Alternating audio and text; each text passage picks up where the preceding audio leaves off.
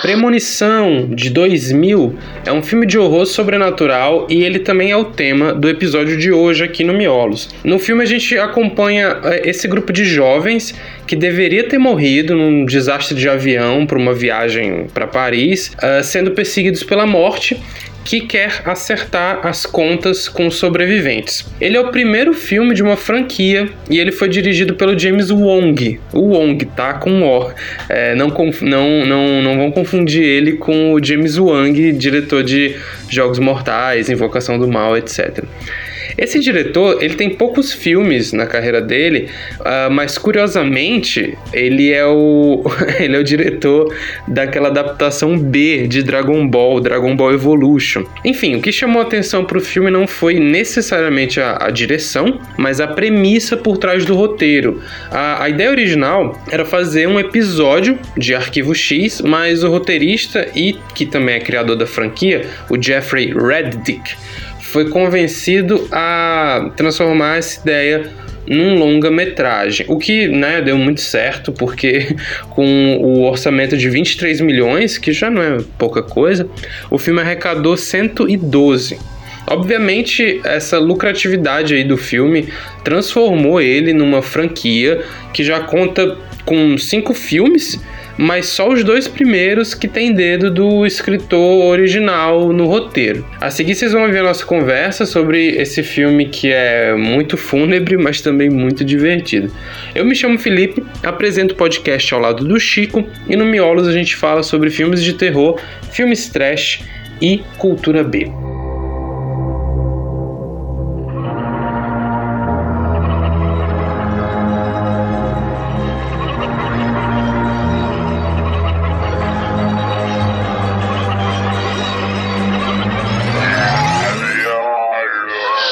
Anos 2000, cara. É, esse filme é com certeza um grande representante dos anos 2000, daquela leva de filmes é, de terror adolescente que a gente teve, né? Que vai começar lá nos anos 90 com Pânico, mas que é, teve muitos frutos nos anos 2000.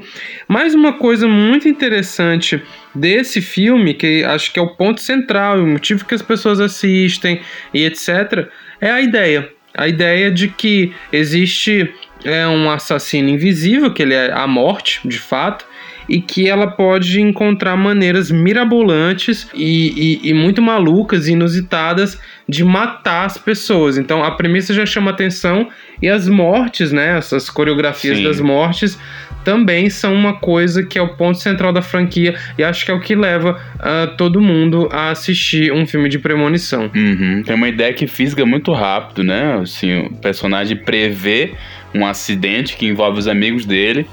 E isso faz com que a gente se interesse rapidamente por, por ele, assim, pra gente querer saber o que, que poderia acontecer se de fato aqueles eventos tomassem lugar e tal.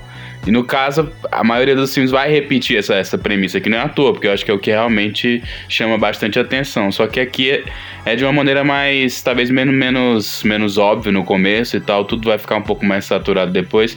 Mas nesse primeiro ato, desse primeiro filme, ainda guarda muito, assim, da, talvez da inovação que o filme traz, que eu acho que é nisso, assim, na, na ideia meio inventiva, que talvez lembre um pouquinho o Slasher, né, como a gente comentou, mas não muito assim. A questão da morte ser um assassino ainda é meio debatível, assim, porque tem pontos onde ela parece mesmo um assassino, mas tem outros que o acidente, o caráter de acidente é um pouco mais bem feito e tal. Coisa pra gente discutir depois em relação a isso. É, exatamente. Eu também acho um pouco forçado dizer que é um filme slasher ou algo assim. Uhum. Tá, é, é, muito mais um filme de terror sobrenatural, Sim. mas é, tem uma dinâmica meio slasher, né? Tem é, grupos geralmente são grupos de jovens, né? Acho que o quinto filme é um grupo de pessoas mais velhas que, que já estão trabalhando e tal. Mas os quatro primeiros são grupos de jovens que vão tentar escapar da morte como entidade, né? E, e em, em, to, em todos os filmes, menos no quarto, se eu não me engano, tem alguma participação do Tony Todd, que é o, o Candyman, para quem não sabe, o é. ator que faz o Candyman. O Tony Todd, ele ap aparece presencialmente é, no 1, no 2 e no último. E ele faz a voz da montanha russa, se eu não me engano, no Caramba. terceiro. Que doido. Então, uh, acho que no quarto ele não aparece, até porque o quarto é, é de longe o pior, né? É, era, é o mais caça-níquel. Existe um, existe um debate entre as pessoas, uma teoria de que ele fosse a personificação da morte, assim, tá? mas foi meio que refutado pelos realizadores, como ele sendo mesmo só um personagem meio mítico, assim, que não Uhum. tem nada de apego a nenhuma. Sei lá, ele não representa de fato a morte, até porque eu acho que eles não querem se comprometer com essa ideia de que a morte é um assassino ou algo do tipo. Vamos falar do, do roteiro, pelo menos, né? Exatamente. Então, nesse primeiro filme, que outra coisa que é bom falar, é curioso como todos os filmes do é, é, Premonição são sem criatividade nas continuações, de um jeito que eu até acho bom, né?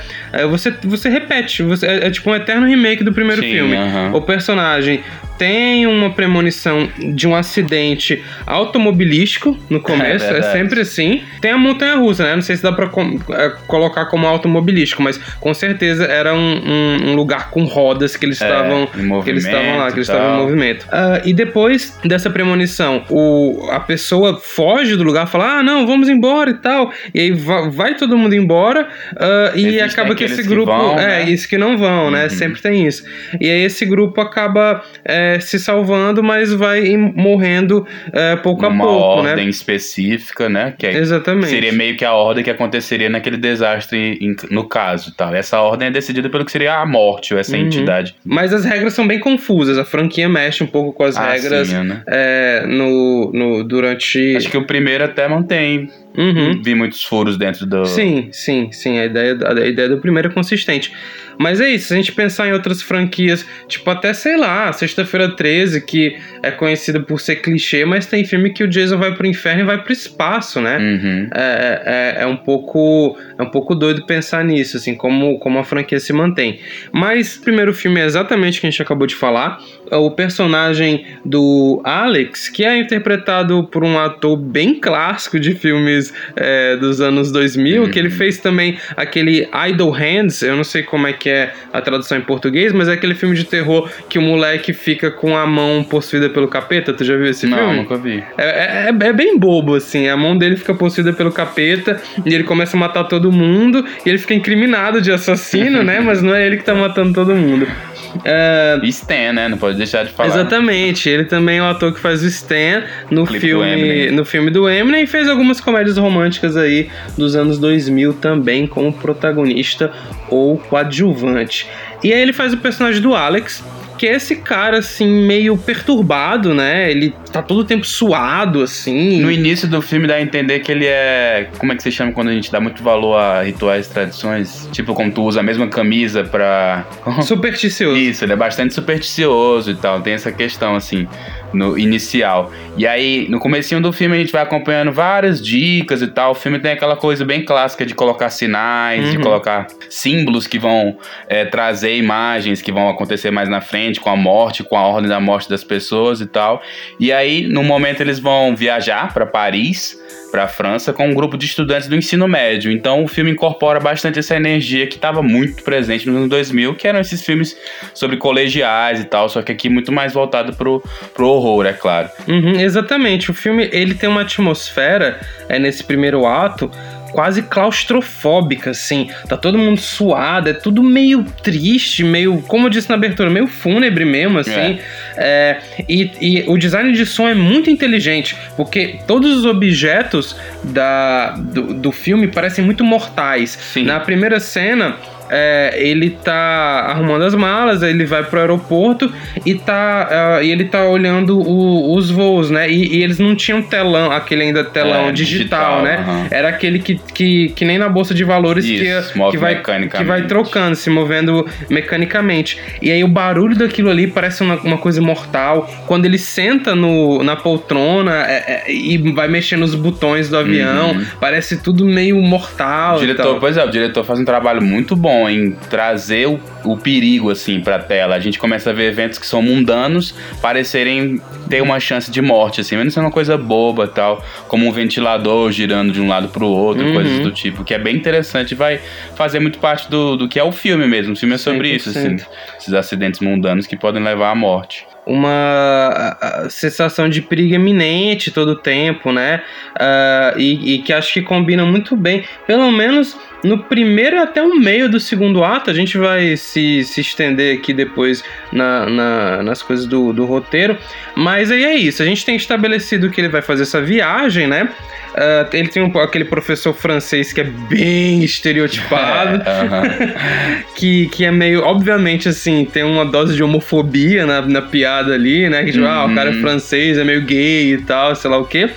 E tem outros personagens uh, que circundam lá, mas eu, eu fiquei até tu falou assim, ah, pô, parece um elenco de malhação. E é isso. Sim. É, eles não seguem exatamente. Tem os estereótipos norte-americanos ali, mas eles parecem muito mais o estereótipo de jovem de malhação, que é meio. É meio é, fica meio dentro do estereótipo, mas não tem muita personalidade, Sim, assim. Uh -huh. É tipo é uma criar, coisa meio híbrida. É, cria o arquétipo óbvio. Então vai ter a moça que seria a Patricinha, vai ter o cara uhum. que é o jogador de futebol americano, vai ter o cara que é meio bobo, assim, meio uhum. atrapalhado, tem aquela pessoa que é mais outsider, né? Que é a personagem da Clear, que aparece até no segundo e tal. E aí a gente vai brincando com essa dinâmica até chegar no momento onde o Alex vai embarcar. Ele já tá tendo vários sinais, assim, que começam a meio que a perturbar ele. Ele começa a ficar cada vez mais paranoico de que algo pode acontecer. Até que eventualmente, enquanto ele tá esperando para embarcar já dentro do avião para começar, a, na verdade, a, a, decolar, no caso, ele tem um sonho, né? Um uhum. sonho, uma premonição, uma visão, enfim. E é onde ele vê o acidente do avião, ele vê dos amigos dele morrendo e tudo mais. E aí ele acorda desse sonho, assustado, totalmente suado, e começa a gritar que o avião vai cair que é uma coisa que eu acho muito interessante contextualmente, porque o filme é dos anos 2000, cravado. Então, a primeira reação que você tem hoje em dia é de que se alguém fizesse isso, o, o avião seria evacuado imediatamente e todo uhum. mundo ia uhum. ficar extremamente preocupado. Sim, porque criou depois, acho que depois das Torres Gêmeas, isso, é isso que eu ia dizer, né? Exatamente. Né? Uhum. Depois das Torres Gêmeas criou tipo assim, uns protocolos. É, é, pelo menos acho que. Aqui no Brasil também, né? Porque acho que esse medo foi meio é, claro, importado, importado né? para cá, né? Mas lá nos Estados Unidos tem todo um protocolo muito chato, assim, de você embarcar em aviões, né? Você, pô, se você é um cara com turbante, por exemplo, você vai provavelmente ter problemas é, é, ali na, na hora do embarque. E aí ele tem esse, esse, esse sonho que ele tu tá falando. Ele briga, né, com, uhum. com o Carter lá, que é o personagem que é o jogador de futebol americano, e aí rola que é meio uma confusão. que o, é o antagonista humano do filme, É, né? aham. Né? Ele representa meio que essa força, essa antítese, porque de certa forma o Alex não é visto como alguém que fez uma previsão. Por algum motivo, os personagens ao redor dele acreditam que ele causou de alguma maneira aquele acidente. Uhum. Que a gente pode discutir depois. Mas enfim, rola essa, essa confusão e apenas parte das pessoas saem do, sai do, do avião e tal. Incluindo esse elenco todo da, do Alex, da Clear, enfim, cada um que a gente tá mencionando aqui. E aí eles saem, ficam no saguão e tudo mais, e começa a ter aquela, aquele conflito de que, tipo, eles não acham que realmente vai acontecer, então pra eles o que rolou foi que o Alex estragou a viagem deles. Exatamente. Mundo... E o interessante é que, não sei se você percebeu, mas cada um dos personagens sai de um jeito que tem a ver com a personalidade é, deles. Demais, verdade. A menina, que namorada do, do Joker lá de uhum. futebol americano, ela, ela sai meio para acompanhar o namorado porque ela não tem muita personalidade Exato. e tal. Uhum. É, o, o cara do futebol americano é, bate no cara, é um brigão, é, né? Ele fica puto, uhum. né? Porque o maluco tá estragando a viagem dele. Uhum. O, o amigo do. do o Todd. Do, do, o Todd, né? O amigo uhum. do Alex, ele sai pra, tipo, Consolar, é, consolar, né? né? Porque, tipo, ele é esse arquétipo de cara meio bonzinho, Isso, assim. o irmão dele que aconselha ele. Fala assim, uhum. ah, vai ver o que, que o Alex tem e tal. E ele sai para tentar ajudar para saber o que, que, vai rolar e tudo mais. E eu não lembro como que o, o Stifler lá, o ah, personagem. O Billy, é o, o Billy Hitchcock. Billy Hitchcock. Por que, é. que ele sai? Ele tropeça para trás e cai? É, não assim, entendi. O Billy Hitchcock, que é interpretado pelo Sean William Scott, que é o mesmo ator que faz o Stifler de American Pie, ele é um personagem atrapalhado que tá uhum. tá meio circunstancialmente nas situações. Nesse caso, se eu não tiver enganado, parece que ele tava indo no banheiro ou voltando, ele só tava no corredor e entrou junto lá e foi, saiu. Até que ele. No final ele fica tentando explicar para os policiais, tipo, ah, não tenho nada a ver com isso, só queria entrar na, na, no avião e continuar lá, mas ele acaba saindo no meio da confusão. E tem a personagem da Clear, né? Que ela é mais é, de fora, assim, parece mais diferente dos outros. E ela de ela alguma é maneira. provavelmente a menina que gosta de, da religião Wicca da É, escola, é um né? pouco isso, assim, representa essa coisa meio de gótica, sei lá, alguém é um pouco soturno ou um pouco isolado. Uhum. E por algum motivo o Alex faz com que ela acredite nas coisas, assim, o Alex chama a atenção dela e por isso ela resolve sair do avião e tal. É uma das, uma das personagens mais interessantes, inclusive, desse primeiro filme. E aí esse grupo de pessoas começam a entrar em conflito, né, logo após essa, essa situação. Enquanto eles estão discutindo, no horizonte acontece uma cena bem interessante que o avião explode. De fato, né? Explode Hum, de isso, fato. explode de fato. E aí, eles só, tipo, a partir daí começam a, É. começa a rolar mesmo o filme. Sim, a partir daí a gente tem o nosso filme, onde, como acredito que quem tá ouvindo já sabe, a morte vai tentar. Porque a, a premonição, ela é algo aparentemente que a morte não, não, não tá contando com isso. Isso. É, é uhum. quase como é quase algo divino que vem salvar o personagem, é uma chance que aquele personagem tem ali contra a morte.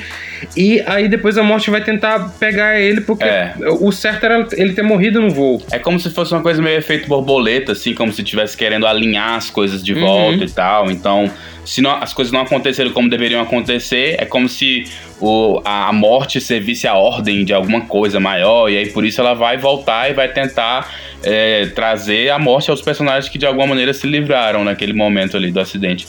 E aí começa a rolar o filme a partir disso, né? Uma das primeiras mortes. Tu acha que é spoiler se a gente fala sobre as mortes? Não, não é spoiler, não é spoiler de maneira nenhuma, até porque, né, tipo assim, você espera como um bom filme slash que vão ter mortes elaboradas. Mas antes da gente entrar nisso, eu queria abrir um parênteses pra falar que esse filme, ele é interessante não só por, tra- eh, por trazer a morte como essa espécie de eh, burocrata, né? Eu acho que esse, esse, Aham. esse filme aí é, é quase um- uma espécie de comentário consciente sobre a dinâmica do filme de terror ou da dinâmica do slash. É, é verdade. No sentido de que, assim, é tão explícito e cru, não é um assassino, não é um fantasma, é simplesmente a morte, a morte, e assim, ela vai fazer o que ela tiver que fazer, né? A gente tem cenas muito elaboradas de, e outras não, é, de, com coreografias, Uhum. pra fazer aquilo ali parecer um acidente, né? Coisa meio determinista, assim. né? Exatamente, tem uma, tem uma. O filme ele tem uma filosofia própria. Uhum. E o que eu achei interessante é que, pelo menos nesse primeiro,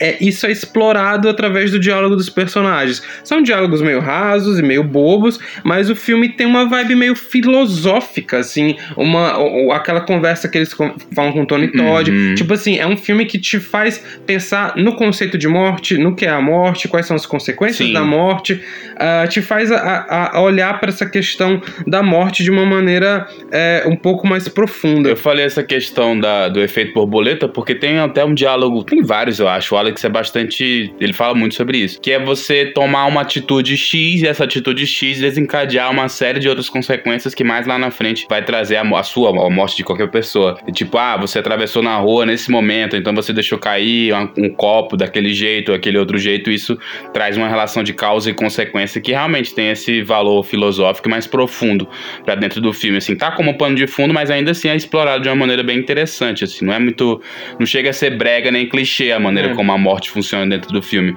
Pra algumas mortes a solução são, as soluções são muito interessantes, assim, porque a partir de um momento o filme é sobre as mortes mesmo, a gente já sabe, vai começar a saber mais ou menos a, a ordem das coisas, começa a entender as regras do jogo e o papo vai ser o Alex meio que tentar é, tá um passo à frente da morte, ou pelo menos tentar entender como é que ele poder, poderia evitar, ou como é que vai, de alguma maneira, fazer com que ele não morra, ou, ou faça seus amigos sobreviverem. Então. Uhum. E aí, de novo, o filme, ele, pelo menos até essa metade, ele fica com essa, com essa sensação meio é, opressiva e tal. É, acho que do meio pro final ele. ele Fica, fica um pouco redundante, com cenas é, meio que quase de ação, né? Com muitas Hum. explosões e tal. Isso faz perder o charme das primeiras mortes, né?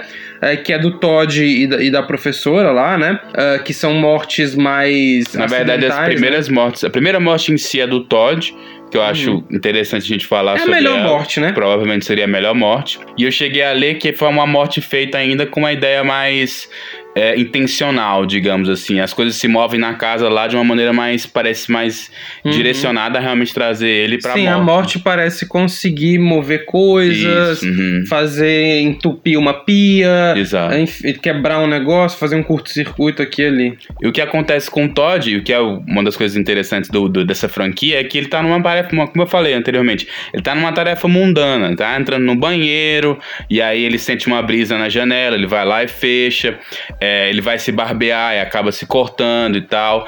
Ele vai usar depois o vaso e de alguma maneira começa a acontecer um, um vazamento lá, uma água começa a pingar e tudo. E eventualmente essa água vai se alastrando pelo, pelo piso. Ele pisa nela em determinado momento, escorrega e cai na banheira. E essa cena é muito boa, que apesar dela ser uma cena cantada, talvez a morte mais famosa do filme, uhum. e a que a gente geralmente lembra, assim, Sim. quando pensa no Premonição 1, você ainda sente aquela agonia, aquela aquela coisa tipo, cara, não pisa aí. É. Ah, cuidado. E ele se enforcando com aquele fio. É muito triste, porque ele é um personagem. É, é carismático. Ele é, ele é carismático de alguma forma, né? Ele tem, ele tem um poucos jeitinho... minutos. Ele tem uhum. pouco, minutos de te... pouco tempo de tela, assim, deve ter, sei lá, uns 15 minutos, e ainda assim ainda consegue comprar sua, sua atenção e tal. Uhum. Até porque ele é um dos poucos personagens que ainda ficaram ao lado do Alex, então ele mostra um pouco de empatia com a situação. E aí, de uma maneira meio elaborada, ele cai nessa banheira, um fio se enrola no pescoço dele, ele acaba enforcado. É interessante, é o que eu tava pensando agora, Chico. Esse filme é interessante que são basicamente os personagens tentando lutar contra o roteiro do próprio filme. É. A morte tinha um roteiro para eles, uhum. tinha um script, Sim. qual tinha que ser seguido, e os personagens é, meio que fogem desse script, né? É um filme um pouco, talvez, não, é, é obviamente, o título norte-americano deixa isso claro, né? Que é Final Destination, tipo, destino final, então, Final Destination eles usam pra uh, chegar, né? Com, é, como se fosse tipo o seu... Assim, o desen... local de desembarque, Exato, sei lá, né? Uma coisa é, relacionada à passagem, é, a viagem. viagem. É, é, a viagem, exatamente. Mas tem uma coisa não só de morte, mas de destino, né? Sim, tem uma coisa certeza. assim dos personagens lutarem contra o, o seu próprio destino. E se isso tivesse sido feito por um roteirista mais é, é, é competente, poderia ser um, um, um filmaço, assim, porque eu sinto que o que o filme peca a partir daí, né, a partir desse, desse desenrolar, porque o, o, o primeiro ato é muito bom, mas a partir desse desenrolar, eu sinto que, cara, os personagens agem porque eles têm que agir, tá ligado? Sim. Tipo, ninguém, na, nenhuma, nenhuma motivação ali dentro é convincente o suficiente. Exceto do Alex, né, que é, tá claramente o, é, o Alex a gente sabe, a gente vê ele tendo a premonição, a gente, tudo que ele pensa acontece, assim, tudo que ele pensou, que ele viu aconteceu, então ele tem um motivo, mas os outros personagens são muito esquisitos, assim.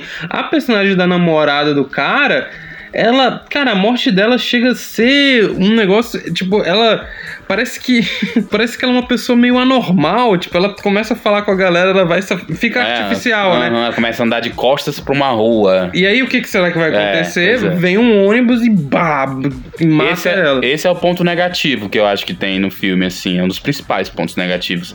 Que em certos momentos parece que eles estão com preguiça de realmente elaborar. Parece, por exemplo, ela parece que eles só querem, ah, vamos logo sacrificar essa moça aqui, porque talvez ela não vá adicionar muita coisa.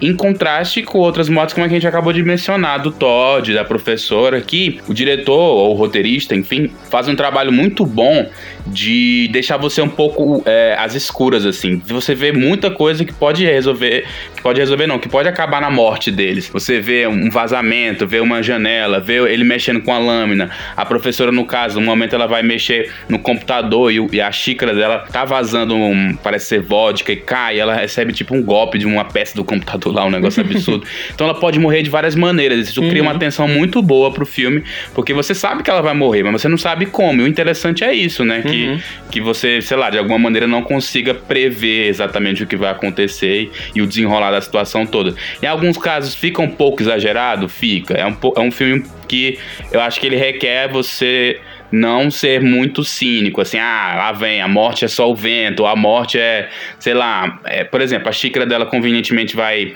rachar num lugar e vai pingar e tudo mais, mas isso é interessante, assim, acho que casa bem com a narrativa. O problema é quando é, parece que dá preguiça no roteirista e ele só resolve do jeito mais é, barato possível, como um atropelamento, ou então uma, uma peça que sai voando debaixo de um trem e acerta o personagem, é, ocasiona, ocas, ocasionalmente Essa morte no... é bem broxante, é. porque tinha, tinha muitas possibilidades de fazer alguma coisa interessante. Tinha como fazer um acidente que um carro descarril, um trem descarrilhava Sim. e ia exatamente em cima dele ou qualquer outra coisa, mas simplesmente cai uma chapa de ferro nos trilhos, aí quando o trem passa, aquilo ali bate na chapa e, e corta, a chapa corta a cabeça do cara, né? Uhum. E aí o que acontece é que o Alex começa a ser o. De alguma maneira que o roteiro decidiu, ele começa a ser o, primeiro, o, o principal suspeito das mortes. E ele é, é muito doido, assim, que, que é, tem essa coisa meio, meio de correr contra o tempo. E aí ele tá convenientemente em todos os lugares ao mesmo tempo. Você tem essa sensação que ele é meio onipresente. Não só ele, né? Até os outros personagens Uhum. que têm participação essencial na história aparecem circunstancialmente, assim. Do nada eles estão lá no mesmo lugar, sendo que é uma cidade grande e tudo. Mas até que eu gosto, viu, desse negócio do Alex ser um dos suspeitos. Acho que traz uma camada legal Uhum. pro filme. É, claro que tem aquelas cenas meio forçadas, ele puxando uma faca sem razão e se incriminando. Mas acho interessante como é, ele tá envolvido realmente em tudo. Então, pra quem tá de fora e obviamente não vai acreditar que ele tá tendo premonições, vai começar a perceber esses, esse paralelo, né? Essas ligações e vai começar a ficar desconfiado dele e tal. Mas não vai a fundo e é. É bem raso todas as, as evidências que as pessoas têm. Então elas estão realmente só, sei lá, jogando na, de qualquer forma uma teoria de que ele tivesse alguma relação, mas o fato é que ele não, não tem da maneira como ela estava É, eu posso conceder que seria uma decisão criativa boa se tivesse melhor, se fosse melhor usada, tipo, alguma cena onde ele é preso, ele não consegue impedir um acidente Uhum. ou alguma coisa assim, é muito interessante. E logo ele descobre quais são as regras da morte, né? Esse é um desses filmes que tem regras, que estabelece é, como funciona para você é, ganhar da morte, que é meio que é, uma, uma coisa que ele vai lembrar através dos assentos que eles estavam sentados. Ele vai pensar, pô, exatamente na ordem que as pessoas morreram na minha premonição, tá sendo a ordem que, que as pessoas estão morrendo na vida real. Então eu acho que se por acaso é, a gente conseguir impedir a- alguém de morrer, a morte meio que vai pular. A gente vai conseguir, tipo, dar um jeito, é, é, achar uma brecha ali no, na legislação do bagulho. Ele teve a premonição inicial de um acidente onde todos morreriam. Mas os, por exemplo, o Todd e os outros, ele só teve sinais. Ele não. E ele tá ainda entendendo, aprendendo e tal. O filme trata muito disso, dele começar a compreender como é que a coisa funciona, e da gente a compreender junto com ele. E aí, a partir de um momento é que ele começa a perceber esses sinais como de fato alguma coisa que vai acontecer e tal. No Todd, por exemplo, ele só recebe um pedacinho de jornal que é estraçalhado pelo, pelo, pelo ventilador e cai na mão dele, assim, com o nome do Todd. Ele vai correndo até a casa dele, só que, só que quando ele chega lá já é tarde demais. Mas a partir de um momento, quando ele descobre essa, essa regra de que existe uma ordem, o filme começa a se tornar uma questão de ele conseguir se prevenir, né? Vira uma coisa de tipo, a morte agora pode vir de qualquer lugar, eu tenho que ficar ligado e tenho que de alguma maneira tentar ficar vivo, ou seja, tentar driblar a morte por, por máximo de tempo possível. E o filme gira mais em torno disso, assim, ele começa a se tornar mais e mais próximo da personagem da Clear, né? Eles têm. Ela parece ser a única que realmente tá acreditando nele, que tá investida com ele nessa história, tentando de alguma maneira continuar viva. Apesar dela ter um background meio. É clichê, no mínimo, né? Aquela questão dos pais dela terem morrido e tal. Ela também tem essa, essa questão com o determinismo dela pensar. Ah, meu pai pode estar vivo em outro universo onde ele continua fazendo uma coisa X em vez de fazer a coisa Y e assim por diante. E aí, a partir de um momento, quando ele começa a revelar para as pessoas que estavam no voo, que sobreviveram, que tem uma ordem específica, elas meio que se juntam com ele e começam a tentar meio que derrotar a morte, né? Vamos dizer assim. O filme é cheio dessas cafonices, né? Sim. Tipo, é, é, é foda porque assim, ele tem umas coisas charmosas, mas sempre que ele quer ser cafona, ele vai sem medo. Por, por exemplo, isso da personagem tem um passado que ela é É. órfã, ou, ou frases de efeito, frases do Tony Todd de efeito sobre a oh, só faltando falar oh, oh, oh, no final, Aham. sabe? É, casas explodindo, aquela clássica explosão é, hollywoodiana que as pessoas sentem o impacto e pulam no chão. Inclusive, essa é a função, né, do personagem do Tony Todd. Ele é um. Como é que chama? Um. Faz uma aparição?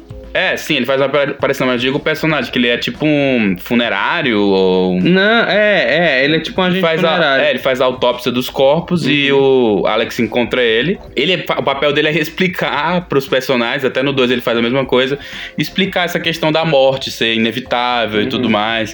Ele não fala essa questão da ordem, mas ele dá mais ou menos assim o, o, o one on one, assim, ele é bem didático para quem tá uhum. como espectador do filme e também pros personagens. Ele tem esse negócio meio de explicar o roteiro e tal, mas é um personagem divertido, acho que é, ele é quase uma, um alívio. É, uma, uma ferramenta de roteiro interessante, porque ele é o mais.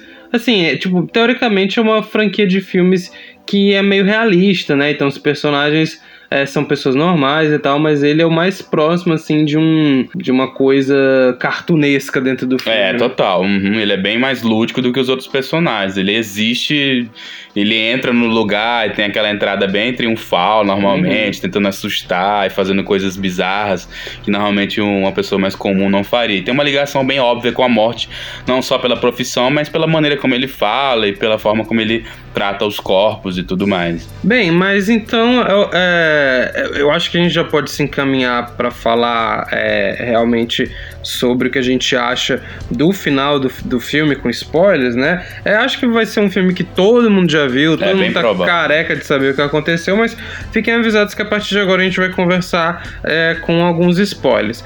O que acontece é que no final o, o Alex consegue é, salvar a, a, a clear. É, e, e para mim não ficou muito clear, kkkk. Olha. Pra mim não ficou muito claro se eles tinham uma relação de romance ali. Tipo, fica, uma, fica meio. Não sei se fica sequer subentendido, é meio. Uhum. Assim, eles parecem ter uma conexão maior que os outros personagens Sim. do filme, mas não, não sei se. Acho que inicialmente, provavelmente, eles não eram é, um relacionamento afetivo, mas quando tem aquele salto temporal uhum. é, do final realmente do filme, parece que eles estão meio que como casal ali. É? Tem momento onde ela chama ele de querido, né? Baby, ah, sim. Sim, então... ah, eu não tinha reparado. É, faz sentido. Mas né? fica bem subentendido, que é até interessante, é até legal foge um pouquinho daquela. É, tipo, não tem a cena do beijo Isso, então. edificante e tal. Mas o que acontece é que ele consegue salvar ela de uma tempestade tava tendo, aí começa a cair uns raios lá na casa dela, e vocês sabem, é um monte de coisas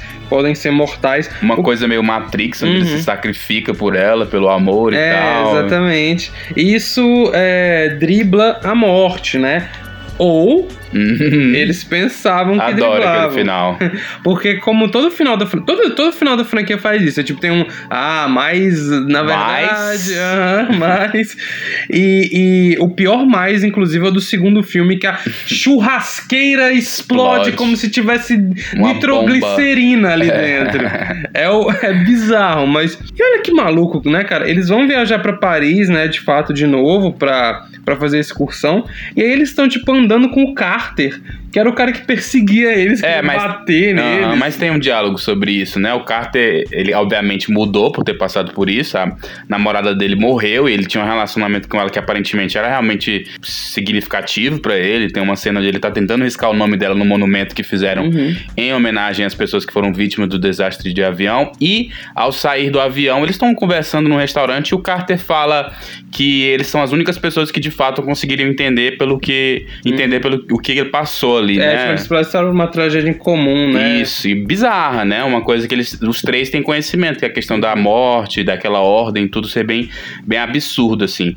E o que, não me, o que não me agrada muito é aquela. Eu sei que é necessário, mas aquele lance de tipo, seis meses depois. Aí o cara sai na viagem e tal. E eles estão seis meses depois de, daquilo, assim. Do nada o Alex começa a tipo, ficar paranoico de novo. De novo, né? É, foi meio. Ele ficou seis meses uhum. de boa. A morte ficou descansando seis meses e aí. E aí ele fica paranoico. E assim, eu nem entendi exatamente o que aconteceu. Ele começa a fazer umas contas lá, lembra a ordem que eles estavam é, sentados e parece que ele não conseguiu de fato é, enganar a morte. O que aconteceu ali? É, não, ele conseguiu só atrasar a ela morte. pulou ele e foi Isso. pro carro. Aí ela né? voltou à ordem, exatamente. Uhum.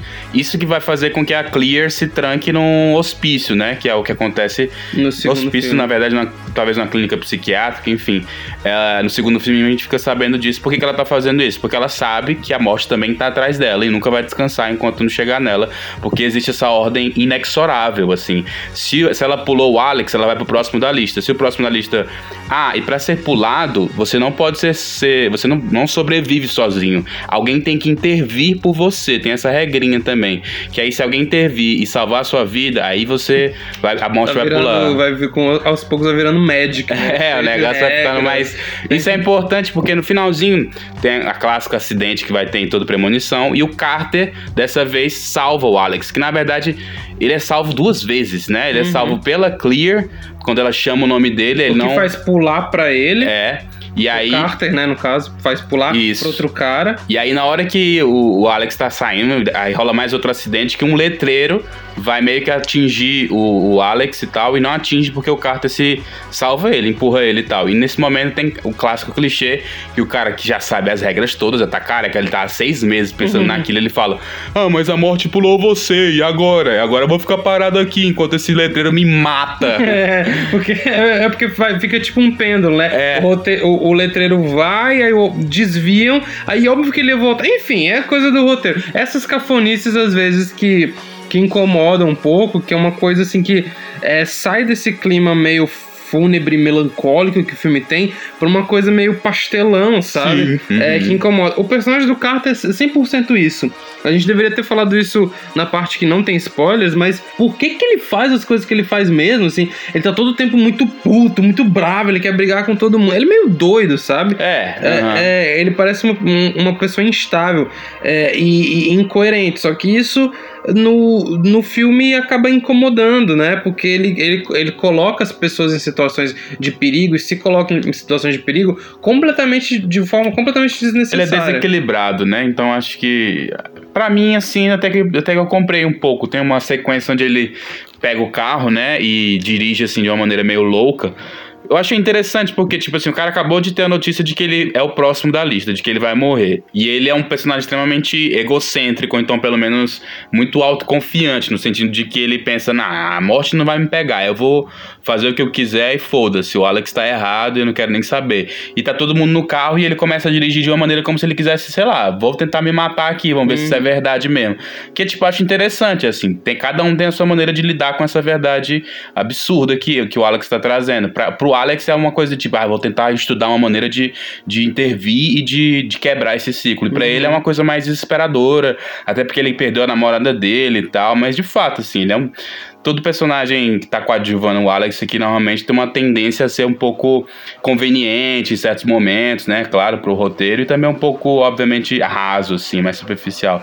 E é um filme também muito. Tipo, a gente comentou isso recentemente num episódio que a gente falou sobre o Midsommar, em questões de simbolismos e de, de números, de letras, de não sei o quê. E pra esse filme eu acho interessante, porque casa bem com toda a questão de ser um filme sobre, sobre premonição, sobre sinais. Então, tipo, o letreiro que atinge o Carter no final tá escrito 180, que é o número do voo. Avião, né? hum, Uhum. Do voo deles. Aliás, o próprio filme foi baseado num. Não foi baseado porque eles negam isso, até a morte, claro. Mas foi, assim, mais ou menos tirado, inspirado de um acidente também que rolou e tal, em 96, num voo que saía de Nova York pra Roma, que tinha conexão em Paris, e que também tinha essa questão dos jovens de ensino médio que estavam indo de férias pra um lugar e tal. Tem todas as questões que a gente falou sobre é, bonecos. Por exemplo, tem um boneco, na, um esqueletinho no, no quarto do, do Alex que tá sendo pendurado pelo pescoço, assim, como se estivesse simulando o enforcamento, que é como vai ser a morte da- do Todd. Na casa da professora, da Mrs. Lipton, né? A porta dela tem um vitral, assim, com uma adaga, que mostra bastante como é que vai ser a morte dela. Então é um filme cheio desses detalhezinhos. E tem uma coisa que é um pouco até. é, sei lá, talvez pra época não fosse, mas hoje em dia fica até meio esquisito que é essa referência dos nomes, né? Cada um dos nomes do, dos personagens estão referindo a algum, a algum diretor, alguém envolvido com a produção de horror, ao ponto de ter um dos personagens que se chama Billy Hitchcock, né? Que é uma coisa que. É, então, é, o filme tenta fazer várias dessas alusões a nomes do terror, né? Tem é, a, a personagem da Terry Cheney, por Uhum. exemplo, é referência ao Lon Chaney, ator famoso.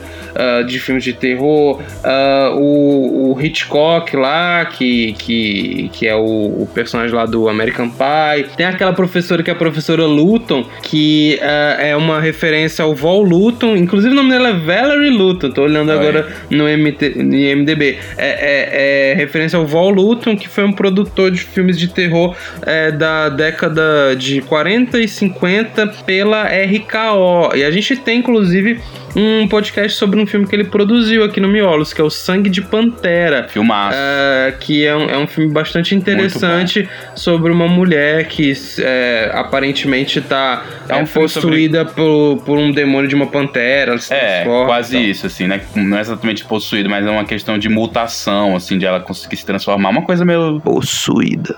é quase até de lobisomem, só que na versão feminina, então. E, e é um pouco até mais profundo, de, tem uma questão de identidade dentro do filme. Mas dá pra ver que, tipo assim, pelo menos a galera da produção é, tava, um, tava ciente, assim. Eles são autoconscientes, da né? mitologia do terror, né? É, é de fazer, de fazer essas homenagens. Isso me lembra até o segundo filme. Tem, no segundo filme, acho que tem uma personagem que se chama Carpenter. Alguma é, eu coisa. acho que tem. Eles continuam fazendo uhum. essas referências. Vai diminuindo, mas eles continuam.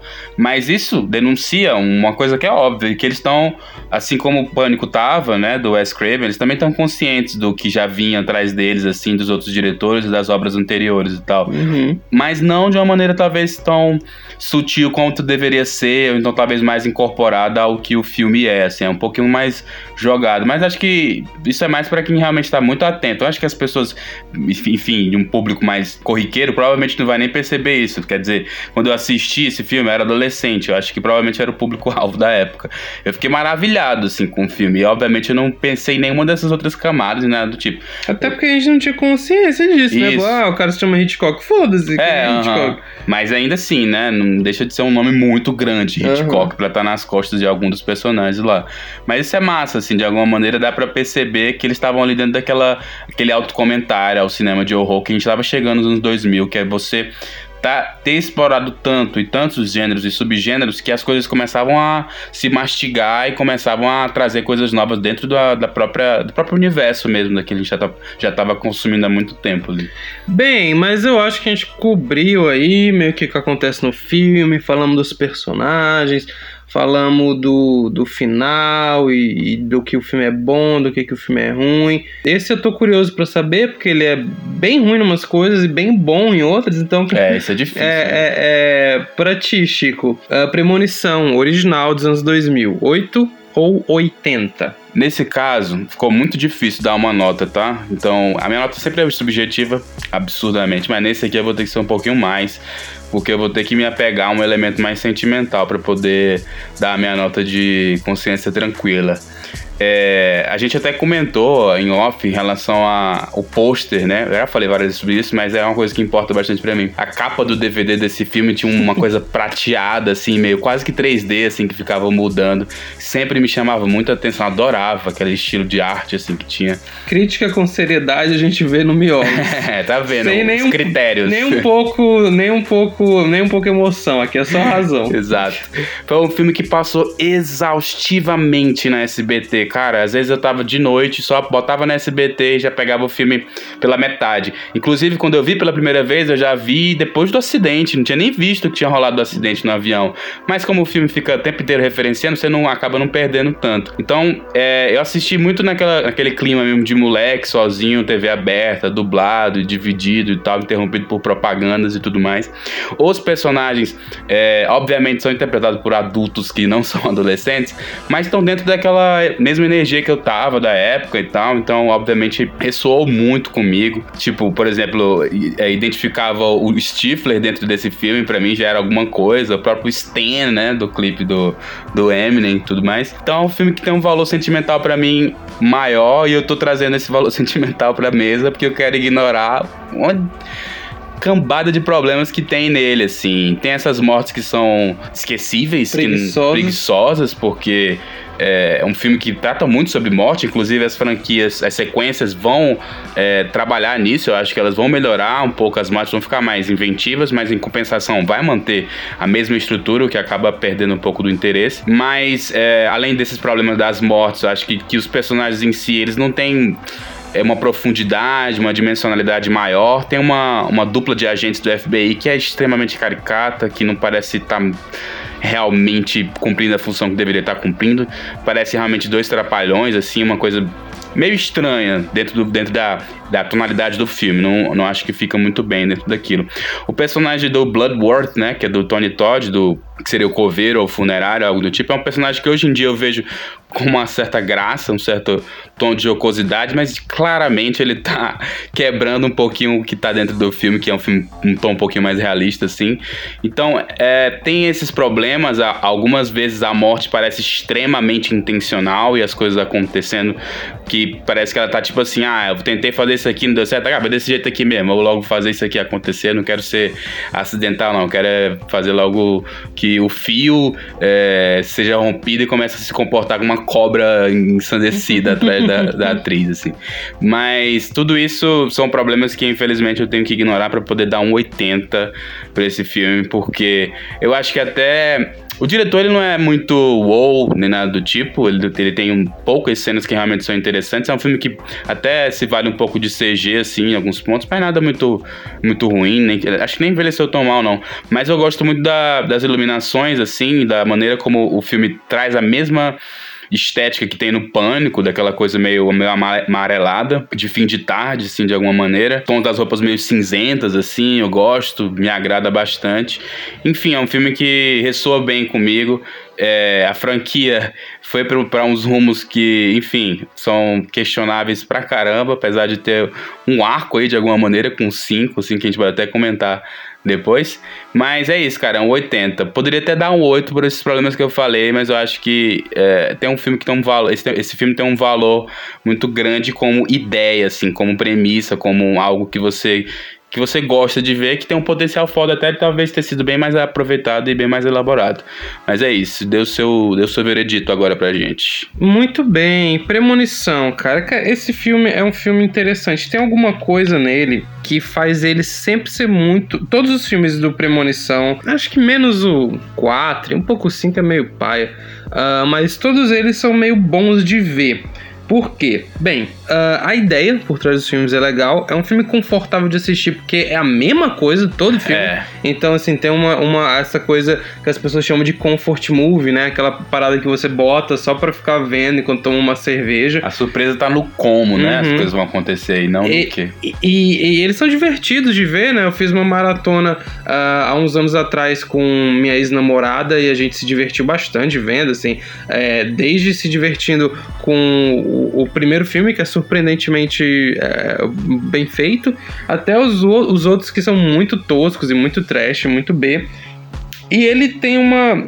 Os filmes da franquia tem essa coisa de serem. É, é, que é uma qualidade nesse caso, que eles são tão facilmente esquecíveis e a trama é tão um rocambole assim. O 2 é, é, é, tipo, é um, uma complicação para eles, pra eles fazerem o bagulho lá, que você pode ficar reassistindo sempre, vai ser sempre uma experiência nova de alguma maneira, né? Então, é, essa é a minha relação com eles. Agora, falando mais especificamente de fatores técnicos e não é, emocionais. Eu acho que assim, que esse filme tem uma direção em alguns momentos que é muito eficiente em filmar objetos, detalhes de objetos é, se quebrando, se mexendo, assim, tudo parece muito mortal no, nos lugares. Tem uma ideia muito boa por trás. Ele tem uma. Não é nada rico, tá, gente? Não é nenhum tipo de debate realmente relevante. Mas ele tem lá a sua filosofia, ele tem lá o seu. O seu a, a, a sua dimensão é, filosófica para trazer assim, um debate sobre natureza da morte, finitude, destino, né? Tem lá alguma coisa que dá para tirar daí. Acho que também essa dinâmica é, da morte ser meio que a diretora do filme, eu acho interessante dela fazer o roteiro e seguir o roteiro. É, eu acho muito interessante filmes que tem uma burocracia no terror, uhum. assim. É, eu reparei isso no O Grito, que a gente também tem episódio Total. assim, que o Grito tem um negócio meio burocrático. Uhum. Eu acho isso massa nos slashers, né? Acho isso massa no filme de Ali. E, e, e, gosto, assim, quando, quando tem uma, uma, uma coisa assim que tem que. Parece que o vilão vilão tem que bater ponto ali, tem É. então, uma, uma esquematização, né? Ah, acho que o roteiro, em termos de diálogo, é patético, é muito cafona. ah, o, o filme se perde, assim, parece que ele é escrito por pessoas diferentes em algum momento, né? Ele se perde bastante. Os personagens, cara, tem motivações muito toscas, né? Tipo assim, tudo é meio exagerado, ah, tudo parece tem aquela cara assim, meio emo dos anos 2000, né? Aquela, aquela coisa meio roqueira, sabe? Total. Dos anos 2000, que é uma que é uma aura bem, bem específica e que vai bem em alguns filmes, como o excessivamente mencionado nesse podcast? Ginger Snaps, é, que é uma, uma vibe que cai muito bem no Ginger Snaps, mas aqui fica meio deslocado. Mas eu acho que isso é menor ah, devido ao, ao- Será que dá pra gente chamar de legado? Tem um legado, Com vai, esse filme. com Hum, Talvez não seja um legado, meu Deus, que relevante, mudou a história do cinema de terror, mas é um legado, né? Acho que tudo isso é, é- é menor em torno do legado do filme. É um filme divertido, é um filme, porra, que pra assistir num fim de semana pra se divertir é, é, é- é muito bom, apesar. A, a gente tá falando coisas contraditórias, né? Porque ele é meio fúnebre, mas ele, tipo É. assim, ele não é inteligente o suficiente pra te deixar na bad. Exato, isso mesmo. É, é, então, assim, pra mim é 80. Ah, é um filme sempre bom de revisitar e sempre que eu vejo o primeiro dá vontade de ver a franquia inteira em sequência, então acho que isso é um sinal. Bem, gente, por hoje é só. Não se esqueçam de seguir a gente no Spotify ou em outros agregadores de podcasts aí que vocês tenham, porque aí vocês vão receber notificações todas as vezes que a gente fizer Todas as sextas. um maldito episódio. Sexta-feira, meia-noite, confira na sua timeline e estará lá, faça chuva ou faça sol, o seu miolos. E outra coisa, segue a gente no Instagram também. De vez em quando a gente vai postar algumas coisas, algumas enquetes e nada que vai te incomodar, mas segue lá a gente para dar aquele volume. E não se esquece também de avaliar o podcast aqui no Spotify especificamente, eu não sei se as outras, as outras, as outras ferramentas e, e serviços de streaming têm isso, mas o Spotify especificamente tem um negócio de avaliar, de dar cinco estrelinhas, quatro estrelinhas. Por favor, cara, façam isso pra gente ter um- uma avaliação mais positiva e chegar em mais pessoas. Por hoje é só, até semana que vem. Ah, tchau.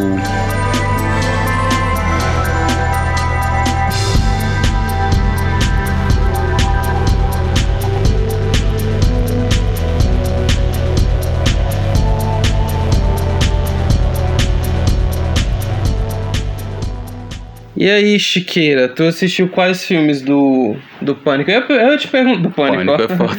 Do, do Premonição. Eu te perguntar. Final Destination. Eu te perguntar se tu tem medo de morrer, se tu tem tipo. Hum, é, é, bem tu já- leve. ou se tu já passou por uma situação de quase morte. Sim, né? Acho que todo mundo tem. Mesmo que não seja uma situação concreta de quase morte, às vezes a gente se assusta Uhum. muito com alguma coisa, e aí você pensa, tipo, dá aquele estalo assim, Uhum. fica com o coração.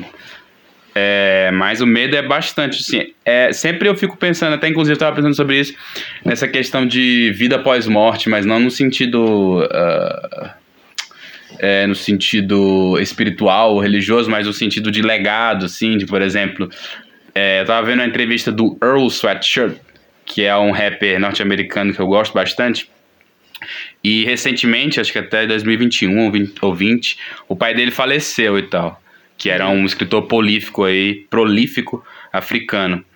E ele fala na entrevista que ele interage com o pai dele de uma maneira interessante, que é lendo os livros do pai dele, assim, descascando as camadas do livro, interpretando as ideias. Então, para ele, é como se o pai dele ainda estivesse vivo até certo ponto. Claro que não tá fisicamente, mas porque ele escreveu as ideias, é como se ele ainda estivesse ouvindo e tal, interpretando e reinterpretando. Então, é, é uma coisa meio de ego, claro, Uhum. se você querer continuar, mas acho que é uma das poucas coisas mais acalentadoras dessa essa coisa in- in- inevitável, né? Que é a morte e tal. Sabe o que é doido, velho? Eu tava conversando.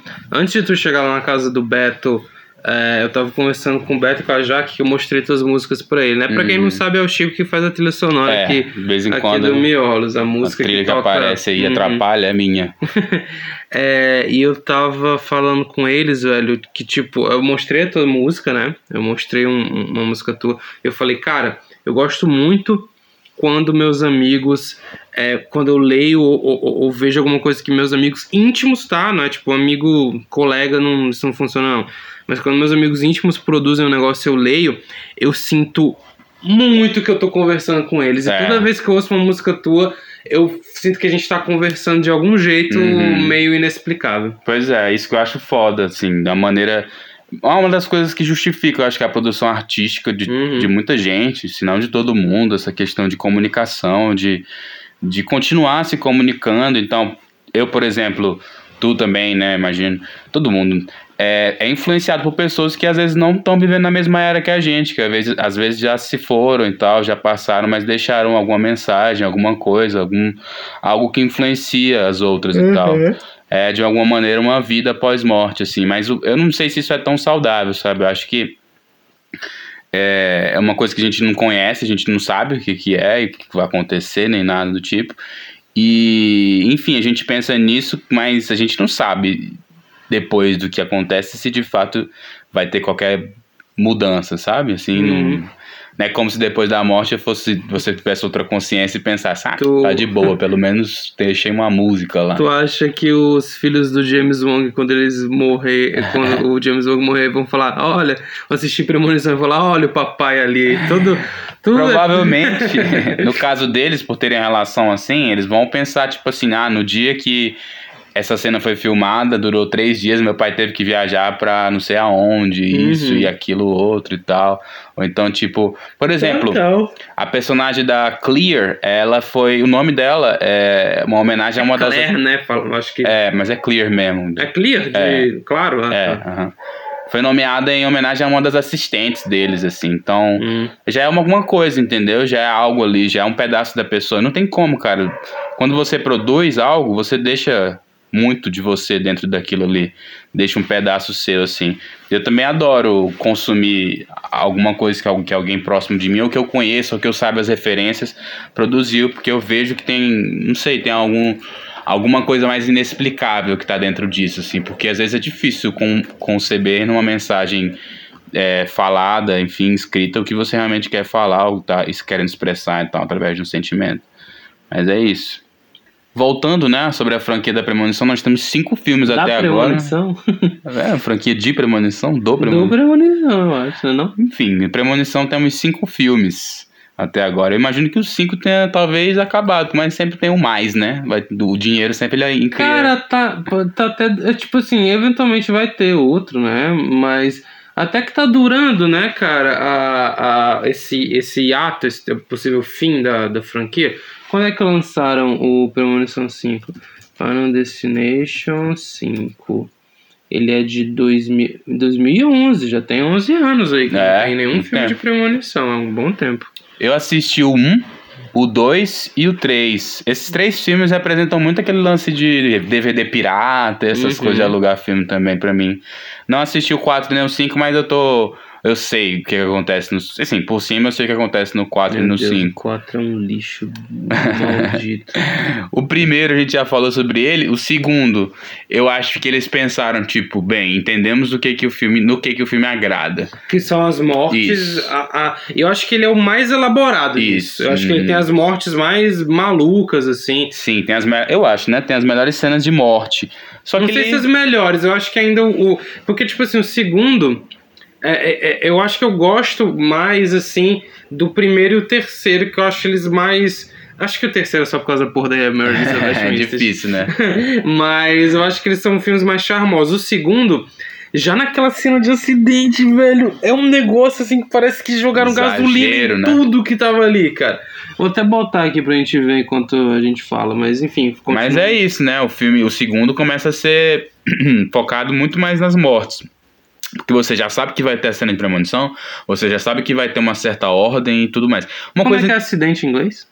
Accident, hum. pode ser, o car crash. É... Só que no segundo tem um elemento interessante que ela meio que salva pessoas aleatórias, que não tem nenhuma uhum. ligação de fato com ela. E ela tem que, de alguma maneira, tentar interagir dentro disso, assim. Eu gostei, mas na época, quando eu vi, eu já fiquei meio tipo, ah, é continuação. Não... Uhum Não vai ter nada muito de novo. Não trouxe, né, no caso, nada É, nunca trouxe, né? Acho que o que traz mesmo é o 5, que faz um link com os primeiros. É, verdade. O 5, a gente vai já comentar sobre o 5, mas acho E- interessante que o 2 estava num hype tão grande que, se eu não estiver enganado, foi até tema do Todo Mundo em Pânico, de alguns dos outros filmes lá. Fizeram Uhum. piada com essa questão da, dela prever e tal. Mas essa cena aí do, do, da- das madeiras caindo é, é, é tão clássica que acho que deixou toda uma geração com medo de caminhão que carrega É, com a madeira. madeira. assim. Quando tu tá na estrada e tu vê um caminhão que carrega madeira assim na frente do carro que tu tá, tu fica, porra. agora? já Será pensou? que, vai ser, vai ser- será que vai ser uma Final Destination situation here? Aí o terceiro, né, que é estrelado pela Gloriosa, Estão gritando aqui no condomínio. Mary Elizabeth. Winstead. Ela, Era pra ser o fim, se eu não me engano, da franquia. É, né? O terceiro. Aham. Ela, ela meio que faz o mesmo papel, Meu né, de Deus, uma tudo high schooler. explode. A gente tá assistindo aqui a cena do acidente do segundo, a primeira, a cena de abertura, né, basicamente. Olha isso, cara. O carro bate o carro num- bate num toco de madeira e explode, Explode. como se tivesse nitro, nitroglis... Enfim, como se tivesse TNT. dinamite dentro da porra do bagulho. Mas o, o, o doido não é nem agora, acho que é no finalzinho que mostra como é que tá a estrada, que tá tudo explodindo. Uhum. Meu Deus, ó, claramente um boneco ali, ó. Claramente atores. Meu Nossa. Deus! Caralho, botem no YouTube. É cara. Michael Bay. É, é- é premonição, cena de acidente. Premonição 2. Botou o Penicine, alguma coisa assim, a cena de abertura, que vai, provavelmente vai aparecer. E o 3 também, né? Mantém essa. Acho que todos, talvez. Era gatinha essa atriz do. Do 2? Do Ela é dois. bonitinha. Eu acho a Clé bonita, né? Tem um- toda uma polêmica de racismo aí com É a ela. atriz aí, Que caso. parece que ela tratava mal um, um personagem que ela contracenou na série Heroes e o cara chegou até a ser demitido. Aí anos depois. Pô, ele foi demitido? Ele foi demitido. É, anos depois ele. Porque parece que não era só ela que era racista com ele, mas como todo o. Ah, o, tá. Entendi. o negócio, todo. Todo o casting, produção, todo o elenco. né? É, anyway, meu Deus, tem, tem uma meio que uma, uma mulher meio cigana, bruxa, sei lá o que, que é isso no 2. Enfim, mas no 3 tem a Mary Elizabeth Winstead, de uma trama muito complicada também. É, eles vão aumentando as regras, né? Mudando as regras no. No 2 eles já fazem isso, que tem um bebê no meio do acidente. É, aí, tipo, pode crer. tinha que ter matado o bebê, sei lá o quê. Ah, e aí começa, meio que nos três primeiros tem essa tradição de matar o, o, o, o protagonista do filme anterior, né? Tem um Ah, isso é assim. um problema, eu acho, hein? Por exemplo, o Alex é um personagem bom. E a É. morte dele só é, tipo. Claramente a porra do ator devia estar caro pra contratar. Uhum. E aí só contrataram a Clear. E aí ela só fala, tipo assim, ah, o Alex morreu num acidente de uma construção, um tijolo caiu em cima dele, alguma E coisa a gente assim. fica sabendo isso através de um jornal, não tem nem cena. É, A gente uhum. fica sabendo isso através de um de um jornalzinho. A própria todo. Clear também vai morrer no 2, né? Ela vai morrer num acidente lá que é aquele Aquela explosão, do explosão, hospital, né? o corpo dela voando, tudo bem mal feito. Cara, e o 4, hein, bicho? E o 4 eu já É não o vi. da corrida. É, é- os caras vão ver uma porra de um de uma corrida, assim, NASCAR, essa coisa de caipira norte-americano. Aí o E- bicho pega. E aí, mano, é, Ah, ele é 3D, tá? Isso é importante. é, ele é o que tem mais CGI de todos e tem umas cenas. Porra, é, se se eu procurar. Final Como Fantasy todo 3D, eles precisavam ter que colocar. Eles precisavam, não, eles tiveram que colocar itens apontando pra tela pra gente É, achar que vai tem- chegar na tem- gente. Tem isso, né? A gente viu um vídeo mais cedo que um cara apontava várias vezes que esse uso tosco. Eu não tô achando as cenas toscas de CGI, É mano. o 4 que tem a cena da piscina. Ah, Aquela sim. cena absurda. Nossa, que suga o cara pelo, pelo exaustor da piscina. É. Meu Deus do céu. Muito tosco. Que chupa o cara pelo cu. É, tipo isso. Ai, que nojo, mano. Meu Deus do céu. E o 5 é uma tentativa de amarrar tudo isso, né? Fazer um filme. Que e é bom, porque, tipo, o filme todo você assiste e ele não dá nenhuma dica que ele se passa Sim. nos anos 2000. É, ele meio que, tipo, tem é, tecnologias que você vê de relance que são tecnologias dos anos 2000, tipo celulares toscos de flip e tal. Mas é, é bem. É, é, bem escondido, é, né? bem o reviravolta. Aham. E aí no final você descobre que os Spoiler, personagens. spoiler, É. cuidado. Se você, não, se você ainda quer ver a franquia, isso é um spoiler. Pra mim foi um spoiler foda, me deu vontade É- de é assistir foda, tudo. É foda, é foda. Mas fala.